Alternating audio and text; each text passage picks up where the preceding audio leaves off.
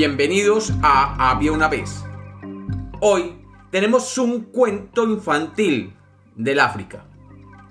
Bienvenidos de nuevo a Había una vez. Espero que lo disfruten. Había una vez. Había una vez en el África del Sur un mundo donde los animales y los hombres vivían.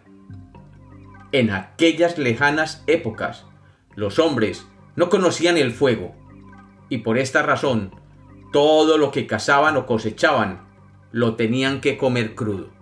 Los hombres, cuando salían a la sabana a cazar, veían cómo los leones lo hacían, y luego observaban cómo estos mismos leones abrían el cuerpo del animal que hubieran cazado y se comían sus carnes inmediatamente. Por esta razón, los hombres que vivían allí en las planicies del África cuando cazaban algún antílope o algún otro animal, simplemente lo arrastraban a su aldea, y allí, con unos cuchillos hechos de piedra, abrían el animal y tomando la carne fresca se alimentaban.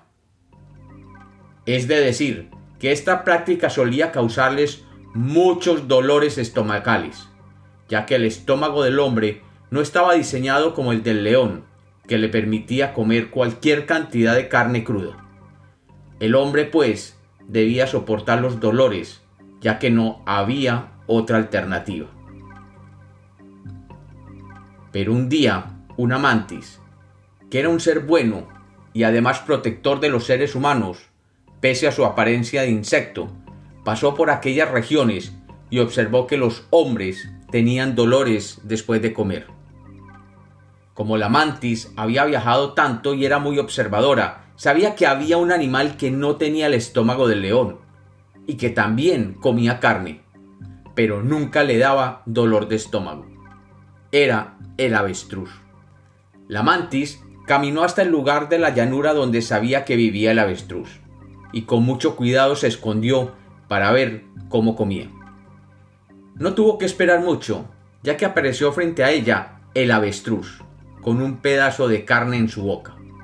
El avestruz posiblemente lo había tomado de algún animal que había cazado el león y lo llevaba para comérselo a solas.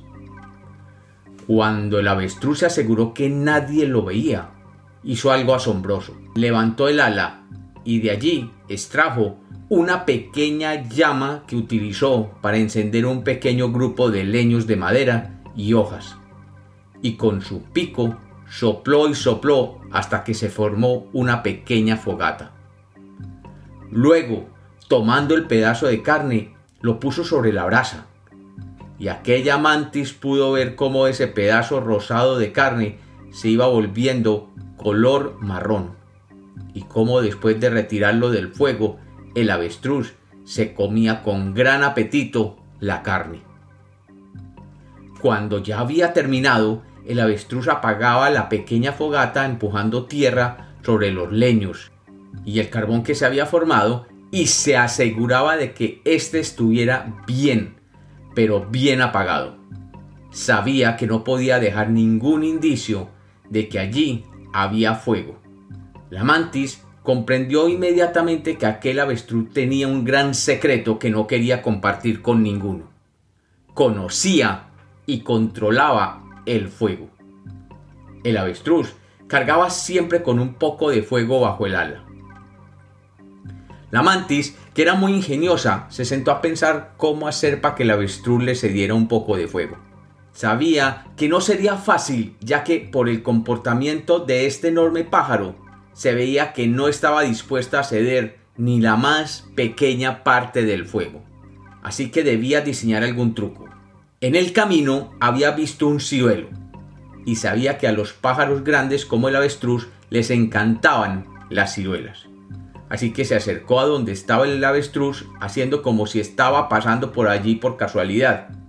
Y el avestruz, que era muy desconfiado, cuando lo vio pasar le dijo, eh, disculpe usted, sí, usted, el que es verde y tiene patas largas. ¿Qué está haciendo por aquí? Cuénteme. La mantis simplemente se hizo la sorprendida y le respondió, ah, ah, ah no, pues yo por aquí estoy buscando algo eh, que me sirva para recoger unas ciruelas que vi en un árbol allí cerca. ¿No ha visto por aquí algún cuenco que me pueda servir? El avestruz, cuando oyó la palabra ciruelas, se emocionó mucho y le dijo, Ciruelas, eh, qué interesante, pues yo puedo conseguirlo, pero muéstreme antes dónde saca el árbol para comprobar que esto es verdad. Y la mantis tomó el ala del avestruz con sus largas manos y caminando a velocidad de mantis llevó al avestruz hasta donde estaba el ciruelo. Pero este era más alto que el avestruz, y por mucho que se empinaba, no llegaba a la altura de donde estaban las primeras frutas. La mantis le dijo, eh, yo creo que necesitas empinarte un poco más para que puedas alcanzar las ciruelas.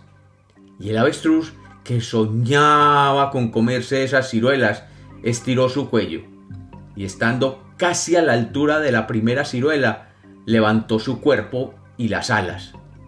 Y allí, entre sus alas, estaba la pequeña chispa de fuego que utilizaba para encender la fogata cuando lo necesitaba para asar y comer. Y en ese preciso instante, la mantis saltó con sus piernas largas y sus manos largas y tomando la chispa de fuego se escabulló a la carrera. Cuando el avestruz se dio cuenta que la chispa de fuego había desaparecido, comprendió que la mantis se la había llevado y comenzó a buscarla desesperadamente. Mientras tanto, la mantis había llegado hasta la aldea de los hombres y había depositado la chispa de fuego sobre unas cuantas hojas que había por allí. Y la magia se hizo presente. Los hombres salieron de sus pequeñas chozas y al acercarse sintieron el calor del fuego que les alegraría las noches. Luego, uno de ellos escuchó una voz proveniente de la mantis que le explicaba cómo poner la carne en el fuego para que ésta supiera mejor y oliera mejor. Y ellos obedecieron, y desde aquel día el fuego fue mantenido vivo en la aldea, y desde esas épocas todos disfrutan con los nuevos sabores y beneficios de la carne cocinada al fuego. Y cuenta la leyenda que uno de los habitantes de aquella aldea vio cómo la mantis se alejaba después de que ellos comieron y comprendió que había sido ella la portadora del fuego. Y desde esos días, la mantis religiosa es venerada en toda el África. ¿Y qué pasó con el avestruz? Pues este, hasta el día de hoy, sigue buscando a la mantis que le robó el fuego. Incluso se le ve enterrando la cabeza debajo de la tierra por si la encuentra allí. Y como los cuentos nacieron para ser contados, este es otro cuento infantil de Había una vez.